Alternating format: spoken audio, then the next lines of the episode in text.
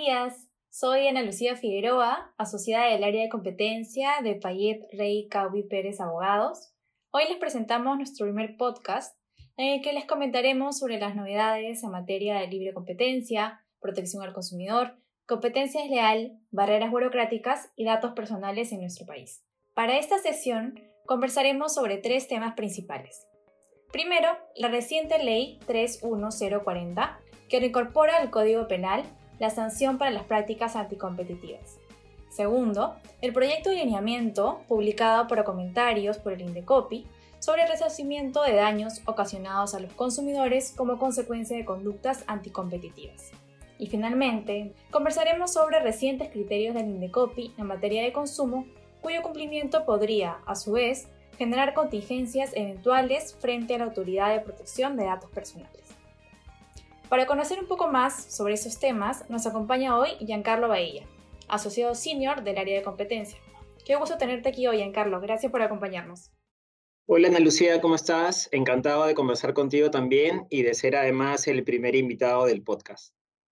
No, gracias a ti. Bueno, en relación a nuestro primer tema de hoy, a raíz del estado de emergencia y el incremento de precios de algunos productos, el Congreso de la República estuvo evaluando diversos proyectos para sancionar el acaparamiento y la especulación. Sin embargo, al revivir un proyecto antiguo del 2016 que justamente versaba sobre este tema, terminó reviviendo también la sanción penal para las prácticas anticompetitivas a través del denominado delito de abuso del poder económico. Entonces, es así que pese a las observaciones del Ejecutivo, el Congreso terminó aprobando y publicando la ley 31040. El término revivir es totalmente correcto, Ana Lucía, pues el delito de abuso de poder económico no es reciente. De hecho, estuvo vigente desde el año 1991 hasta el año 2008, en el que fue derogado por el decreto legislativo 1034, es decir, por la actual ley de libre competencia. Entre los motivos que justificaron su derogación se encuentran básicamente que durante su vigencia Dicho artículo no tuvo una aplicación práctica, es decir, no se procesó en la realidad a nadie. Además, la persecución administrativa a través del INDECOPI, esto es la agencia de competencia, era la principal forma de represión y desincentivo de prácticas anticompetitivas. En ese sentido, la reincorporación de este delito al ordenamiento jurídico resulta ciertamente discutible, como advirtió oportunamente el Poder Ejecutivo. De acuerdo contigo, Giancarlo. Pero si bien no se trata de, un delito nuevo propiamente, ¿consideras que en esta oportunidad han corregido los errores del pasado para que en todo caso este delito ahora sí pueda tener una aplicación práctica? En mi opinión, eh, Ana Lucía, no solo no se han corregido los problemas del pasado, sino que incluso la versión actual puede resultar particularmente peligrosa tanto para los administrados como para el propio sistema que administra el INDECOPI. En el caso de los administrados, por ejemplo, antes, para efectos de iniciar la acción penal, era necesario que primero el INDECOPI determine la responsabilidad en el fuero administrativo, esto es, que INDECOPI sea el que determine que se cometió una infracción a la ley de la materia, en este caso, a la ley de libre competencia. Y esto es particularmente importante porque la ley de la materia es la que califica lo que es una conducta anticompetitiva. Es la que define cuáles son las conductas anticompetitivas, como es el caso del abuso de la posición de dominio o las prácticas colusorias, y además cuáles son los requisitos que tienen que presentarse. Ahora, por el contrario, se puede accionar penalmente sin pronunciamiento previo del INDECOPI. Es más, el juez no está obligado siquiera a solicitarle algún tipo de opinión al INDECOPI. En ese sentido, nada impide que sean los jueces los que determinen, a su leal saber y entender, cuándo se incurre en una conducta anticompetitiva y, por tanto, se pueda terminar sancionando en sede penal una conducta que probablemente no lo sería en el fuero administrativo. Pensemos, por ejemplo, en los precios excesivos como una modalidad de abuso de posición de dominio. Si bien estas conductas han sido declaradas improcedentes por el INDECOPI en el pasado, un juez podría llegar a una decisión distinta hoy en día. Esto es, como, te mencionaba, por el lado de los administrados. En el caso concreto del INDECOPI y del sistema que éste administra, la reincorporación del delito de abuso de poder económico implicará seguramente un fuerte golpe a su programa de clemencia. Como sabes, el programa de clemencia permite obtener la exoneración o la reducción de una eventual sanción económica a cambio de, aportar pruebas que sean determinantes para demostrar un cártel. Sin embargo, en tanto la clemencia ante el INDECOPI no impedirá el inicio de una acción penal y además, en tanto el reconocimiento de una infracción administrativa podría implicar un reconocimiento de responsabilidad penal, es de esperar ciertamente que el programa de clemencia pierda total efectividad. Muy interesante, Giancarlo. Entonces, es probable y realmente esperemos que hacia el futuro se planteen modificaciones a este delito de abuso de poder económico para en todo caso poder dotarlo de mayor predictibilidad y que sea más compatible también con las funciones y con los programas que tiene actualmente Indecopi.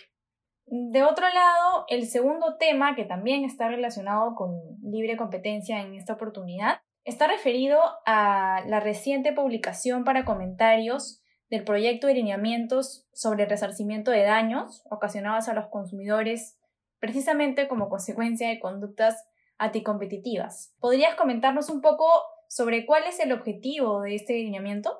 Por supuesto. Em, como sabes, Andalucía, la Comisión de Defensa de la Libre Competencia del INDECOPI se encuentra facultada por ley para perseguir judicialmente el resarcimiento de los daños que han sido ocasionados a los consumidores como consecuencia de conductas anticompetitivas.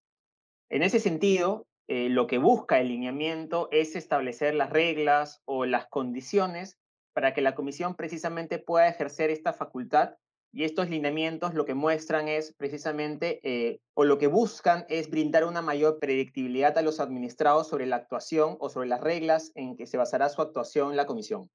Y, y justamente en relación con eso, ¿cuáles crees que serían los principales aspectos que consideras pueden resaltarse de estos lineamientos? En mi opinión, los aspectos más relevantes serían probablemente los siguientes. Primero, eh, los lineamientos indican que la acción judicial solo se promoverá por parte de la comisión previo informe favorable de su Secretaría Técnica y luego que haya quedado firme la resolución administrativa que declara la existencia de una infracción a la ley de la materia, en este caso la ley de libre competencia. Pero entiéndase por firme, además, según los lineamientos, a toda aquella decisión que ya no puede ser impugnada ni por vía administrativa, a través de un recurso administrativo, ni tampoco a través de una acción eh, contenciosa administrativa. En ese sentido, por ejemplo, si un administrado interpone una acción contenciosa administrativa contra la resolución que determina su responsabilidad, el Indecopi no podría accionar contra dicha empresa hasta que concluya el proceso en sede judicial. En segundo lugar, eh, los lineamientos también indican que se puede perseguir los daños derivados de cualquier conducta anticompetitiva. Es decir, se pueden perseguir tanto eh, los daños que se producen como consecuencia de prácticas colusorias o prácticas este, verticales o el mismo abuso de posición de dominio. Sin embargo, se va a dar preferencia a las prácticas colusorias horizontales que se encuentran sujetas a una prohibición absoluta o que resultan per se ilegales, como es el caso concreto de los cárteles, porque estas son las conductas más nocivas para el mercado. En tercer lugar, los lineamientos también señalan que el daño que se solicitará será aquel compuesto por el daño emergente y el lucro cesante, por ser estos los factores más objetivos en cuanto a cuantificación. Con ello, en realidad, entonces, lo que, estaría haciendo el Indecopi es dejando un poco de lado el daño moral, por ejemplo, para efectos de los montos que se reclamarían en sede judicial. En cuarto lugar, se precisa también en los lineamientos que la acción prescribe a los dos años, contados desde que queda firme la resolución que declara la existencia de la conducta anticompetitiva. Y finalmente, los lineamientos también establecen que el resarcimiento se ejecutará a través de dos modalidades. La primera de ellas, y a la que se le tiene que otorgar preferencia, es a la compensación directa a favor de los consumidores que puedan ser debidamente identificados. Si no es posible esta identificación o si siendo posible, existe un saldo remanente, un saldo a favor, se podrá optar por una compensación indirecta a través de transferencias a favor de una o varias personas jurídicas sin fines de lucro que sean seleccionadas o escogidas por la Comisión de Defensa de la Libre Competencia. Perfecto. Entonces, tendremos que esperar aún a que Indecopi apruebe la versión definitiva del lineamiento Sin embargo, parece que se encuentra bastante encaminado por lo que nos comentas. Ahora bien, dejando el, el tema de libre competencia y pasando a la legislación de consumo y datos personales, recientemente se ha publicado un client memo muy interesante en donde se explica que recientes criterios del INDECOPI y también de la Autoridad Nacional de Protección de Datos Personales podrían evidenciar una falta de coordinación que amenaza la seguridad jurídica y expone a riesgos de sanción también a los administrados. ¿Podrías comentarnos cuáles son estos casos? Por supuesto. El primer caso se encuentra relacionado con el uso del checkbox o casilla de marcado obligatorio en el libro reclamaciones de naturaleza virtual y el segundo se encuentra relacionado con la creación de las llamadas listas prohibidas. Veamos cada uno de ellos. Cuando un consumidor presenta un reclamo virtual en la web de un proveedor, brinda cierta información en el libro reclamaciones, por ejemplo, el nombre, teléfono, documento de identidad, entre otros. Toda vez que dicha data califica como dato personal, el proveedor debe informar cuáles serán los alcances de dicho tratamiento a través de una política de privacidad. En tanto, el proveedor es el que tiene la carga de acreditar ante la autoridad que cumplió con su deber de informar, la Autoridad de Datos Personales ha recomendado que el consumidor marque en un checkbox que ha leído y acepta la política de privacidad. Para Indecopy, sin embargo, la inclusión de este checkbox de marcado obligatorio de manera previa al ingreso de un reclamo en el libro de reclamaciones de naturaleza virtual es una conducta ilegal, en tanto se exige al consumidor un requisito no previsto en la legislación de consumo para ejercer su derecho a reclamar. Este es el primer caso. Pasemos ahora al segundo caso. Como sabes, el envío de la publicidad masiva sin el consentimiento del consumidor es contraria al código de consumo. Por ello, el INDECOPI ha ordenado, en calidad de medida correctiva, a quienes incurrieron en esta práctica indebida la implementación de una lista prohibida que incluye, de un lado, a los consumidores que fueron contactados sin su consentimiento y de otro lado, a los que ya no desean recibir dicha publicidad. ¿Qué es lo que sucedió entonces? Que si bien la medida podría aplicarse en aquellos casos en los que el consumidor es cliente del proveedor, pues el proveedor se encuentra legitimado para conservar los datos personales de sus clientes mientras se encuentre vigente el vínculo contractual. Esta medida en realidad no podría aplicarse sin riesgo de ser expuesto a una sanción por la autoridad de datos personales en aquellos casos en los que no exista dicha relación. Ello debido a que si el titular del dato personal revoca su, su consentimiento o si éste simplemente nunca fue proporcionado, no existe legitimidad alguna para mantener almacenada su información personal. Así, el administrado se encuentra expuesto a una sanción en cualquier escenario. Es decir, si incumple con el mandato de Indecopi, es decir, con la medida correctiva, evidentemente será sancionado por el Indecopi. Sin embargo, si opta por cumplir con dicho mandato, podría eventualmente ser sancionado en el futuro por la Autoridad de Datos Personales. Esperemos por el bien de la seguridad jurídica, entonces, que ambas instituciones, ambas autoridades puedan encontrar puntos de equilibrio prontamente. Y bueno, ha sido un gusto, Giancarlo. Gracias por acompañarnos hoy en esta sección. No, por el contrario, muchas gracias a ti, Ana Lucía, y estaré esperando la siguiente invitación al podcast. Entre otras novedades, ¿qué vienen haciendo las autoridades administrativas?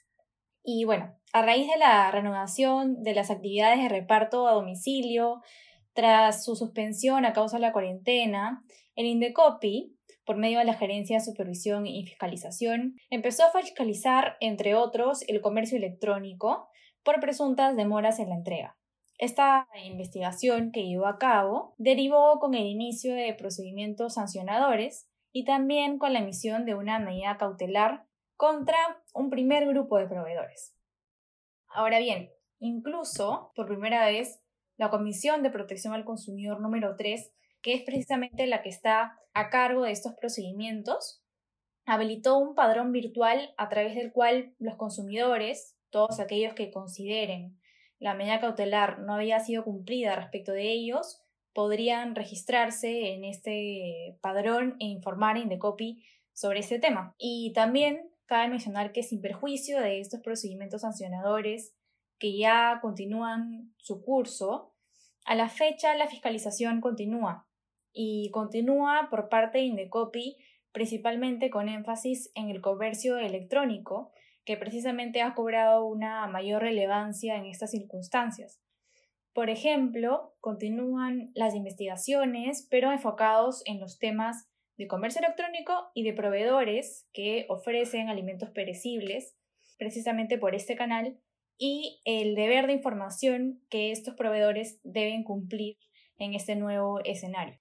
Por otro lado, tenemos también a la Autoridad de Protección de Datos Personales, que ha reforzado igualmente su actividad fiscalizadora pese a las circunstancias. En particular, esta autoridad ha adquirido y se encuentra empleando una nueva herramienta para fiscalizar lo que conocemos como cookies que utilizan las empresas en sus sitios web. Eh, sobre este punto, no olvidemos que si bien en el Perú no existe una regulación especial, específica, particular sobre el tema de cookies. Respecto de ellas se exige las mismas obligaciones de información y consentimiento que están dispuestos para el tratamiento de datos personales en el régimen general de protección de datos que está previsto en la Ley 29733. Y finalmente, en cuanto a temas de libre competencia, el OCIPTEL sigue los pasos de Indecopi y ha publicado recientemente la guía del programa de clemencias. Esta guía lo que hace o lo que busca es brindar mayor claridad a los administrados del sector de telecomunicaciones que busquen acogerse a este programa, es decir, que busquen exponer la existencia de algún cártel en el que hayan podido participar para poder tener una exoneración o una reducción de la multa según corresponda. Eh, finalmente, las autoridades administrativas no son las únicas que han presentado actividad.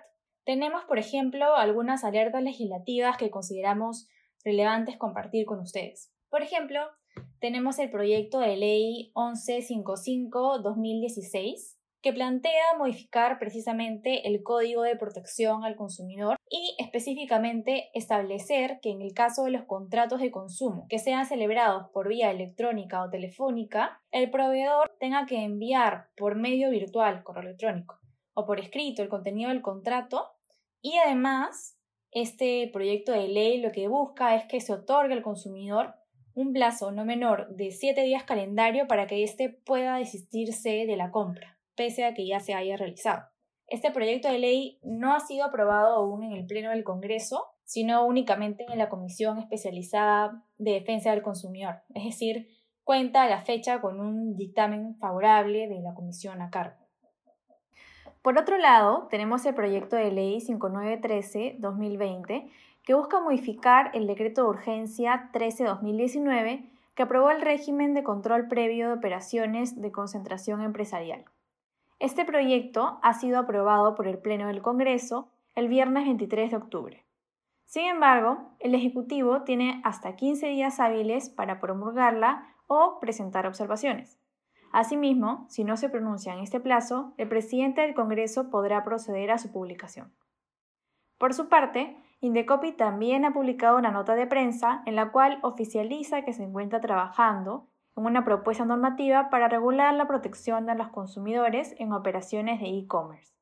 Según se menciona en dicha nota de prensa, la propuesta incluiría temas vinculados a la seguridad de los productos, la responsabilidad de las plataformas de intermediación y el derecho al arrepentimiento del consumidor respecto a la compra online. Es importante entonces estar atentos a este relevante proyecto.